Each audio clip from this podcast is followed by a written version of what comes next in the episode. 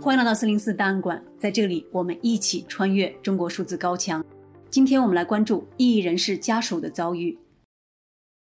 我是想说，我现在病得很重，这个我希望这些呃国家的领导人如果有机会的话，向中国政府嗯、发出一个呼吁，让我的丈夫郭飞雄能够来到美国。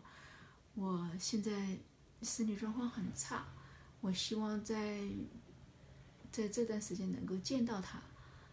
哎，谢谢你们。大家刚才听到的这段录音是二零二一年十二月十日由身患癌症晚期的张青所说。一个月后，他在美国病逝。张青是著名异议人士郭飞雄的妻子，也是一位勇敢与独立的人权抗争者。二零二二年一月十日，张青因癌症去世的时候，她的丈夫郭飞雄还在中国的某个地方，以外界不明的理由被羁押。张青去世当天，先是陷入昏迷，被送往医院。盲人律师陈光诚在推特上发布了这个消息，称中国政府之前曾对郭飞雄承诺，等到张青病危时，会让他去美国。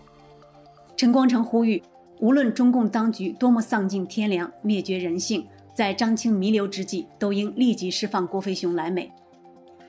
郭飞雄本名杨茂东，于2001年左右投入民权领域，是中国维权运动的活跃人士、独立作家。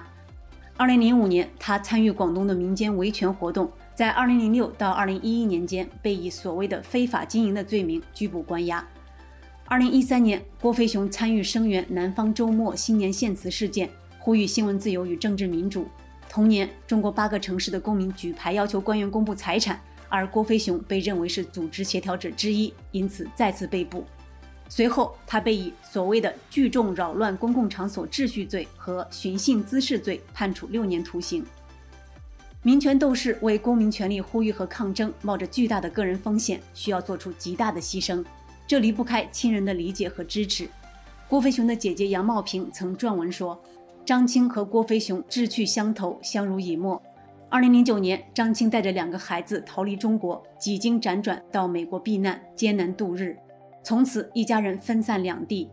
杨茂平在文章中说：“夫妻俩让我们传递的全是对彼此的牵挂和照应，不是艰难命运中的叹息，而是坚韧的意志和毫不张扬的爱。”在美国期间，张青克服重重困难，独自养大了两个年幼的孩子。还攻读了本科和硕士两个学位。二零二零年一月，张青罹患肠癌，郭飞雄想去美国看望和照料妻子。二零二一年一月二十八日，郭飞雄在准备搭机赴美探望病妻时，于上海浦东机场被阻拦出境，并被逮捕。二零二一年十二月五日，郭飞雄给友人发短信说：“我被抓了”，然后再次失联。二零二二年一月十二日，张青病逝两天后。广州市公安局正式下发逮捕通知书，以涉嫌所谓煽动颠覆国家政权罪的名义羁押了郭飞雄。根据中国司法部颁布的《罪犯离监探亲和特许离监规定》第十一条，可以特许罪犯离监回家探望和处理的，包括配偶、直系亲属或监护人病危、死亡或家中发生重大事故，确需本人回去处理的情况。然而，在亲人病逝前不能与家人见上最后一面的中国维权人士，或者亲人去世也无法送别的情况，不止郭飞雄和张青一家人。二零二一年，多次受到政治迫害的人权律师唐吉田的女儿在日本病重，因受到当局阻拦，唐吉田律师一直无法出境看望和照顾女儿。二零二二年一月九日，人权律师于文生的妻子许燕在推特发文说，于文生的父亲在一月九日下午因抢救无效而病逝。因南京监狱不让于文生离开监狱，他未能与父亲见上最后一面，也无法参加送别仪式。许燕说：“这种做法对失去自由的人权捍卫者和他们的家人都带来极大伤害。每个人一生可能只有一次机会向家人道别，所以被剥夺这样的权利对他们来说是很大的遗憾。”中国六四天网的创办人黄琦在二零一六年被捕入狱。他已经八十九岁的母亲多次申请探监都遭拒绝，而他目前已经是肺癌末期，希望临终前能见儿子最后一面。目前他仍然未能如愿，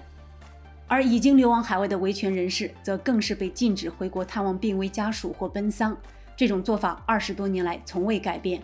遭遇类似天伦惨剧的有六四学运领袖王丹和母亲，胡平和母亲王军涛和父亲等等。异议人士和维权人士的亲属，除了会面临生离死别的痛苦外，还经常被政府骚扰、威吓和打压。湖南维权人士欧标峰说：“中共的三大整人法宝就是枪打出头鸟、秋后算账以及株连家人。”在七零九维权律师大抓捕事件中，王宇律师的儿子护照被扣押，无法出国读书；王全璋律师的妻子李文足遭遇警察跟踪、逼迁、非法限制人身自由，甚至还有死亡威胁；李和平律师的妻子王俏岭也被暴力限制人身自由。二零二二年一月十日，张青在美国马里兰去世，终年五十五岁。一月十六日，来自全球各地的专家学者、人权律师和异议人士参加了张青的线上追思会。在这次会上，人权组织“中国复权”的创始人张晶将包括张青在内的维权人士的妻子比作十二月党人的妻子。他说：“当有热心肠的人想为中国做些事的时候，残暴的政权就会撕碎他和他的家庭。历来在推动中国民主自由、捍卫人权的运动中。”最大的苦难承受者不是坐牢的人，而是他们的母亲、妻子和孩子们。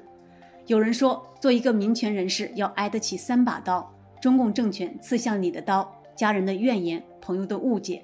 而我要补充的是，做一个民权人士的妻子还要多承受两把刀，不仅要独自谋生、抚养孩子，还要背负道义的责任，四处奔走揭露中共暴行，向各界呼吁，让丈夫和他的同道得到更多关注和声援。在这次追悼会中，六四记忆人权博物馆的总策展人常平也对郭飞雄和张青的人格与抗争给予了极高的评价。常平引用自己过去关于人权斗士及他们的家人所承受的压迫与所进行的抗争的视频文章说：“郭飞雄是一位资深的人权斗士，一九八九年六四民主运动以来就一直坚持进行勇敢的人权抗争。他和其他被称为南方民主运动的人权活动人士。”坚持直接的政治反对态度与决绝的抗争行动，可谓惊天动地。而张青女士的坚韧抗争，是郭飞雄和其他人权斗争英勇行为的一个有力的回声。人权斗士们的家属遭到警察不断的监控和骚扰，或携儿带女背井离乡，但却绝不退缩，可歌可泣。一方面，他们为营救丈夫而奔走呼号；另一方面，他们的行为也构成独立的公民抗争，是基本人权的有力倡导者。在沉寂的黑夜中闪闪发光，张青女士也是其中一员。张青女士的抗争将会永久地记录在六四记忆人权博物馆。目前，郭飞雄和张青的两个孩子，一个刚刚大学毕业，另一个刚上大学。一月十六日，在张青的追思会上，他的女儿杨天娇追忆了母亲生前的勇敢、坚韧和乐观。零九年，我们到了美国。我们三个人到了一个语言不通的环境，我妈妈离开了自己的家人，一个人带着我们两个来到了这里。一开始我们也没有什么朋友，所以我妈妈非常的自立自强，自己一个人把我们两个养大了。很多时候我们经常会遇到一些困难，但是我妈妈都。都勇敢的去面对，然后有时候我病了，有的时候金宝病了，我的弟弟病了，或者嗯他在上大学的时候课太难了，奖学金太少了，我妈妈一个人把这些事情都解决了，她真的很不容易，但是我妈妈都挺下来了，他一直在逆境中寻找着快乐，虽然他这十八多年来。经历了太多的苦难，但是他一直心向着太阳，一直在困境中寻找美好和快乐。我妈妈让我看到了这个世界的善和美，恶与丑。我妈妈去了一个没有痛苦的地方，她留下了最多的就是他在他每个他几乎每一张他照片呢上都有的最开心。最灿烂的笑容。张青追思会的挽联写道：“相思不绝望天涯，暴政无道隔阴阳。”他的女儿说：“我的妈妈去了一个没有痛苦的地方。”二零二二年一月二十一日，张青女士的遗体安葬于马里兰州欧尼士公墓。我们愿张青及所有生前未能见到家人最后一面的异议人士亲属安息。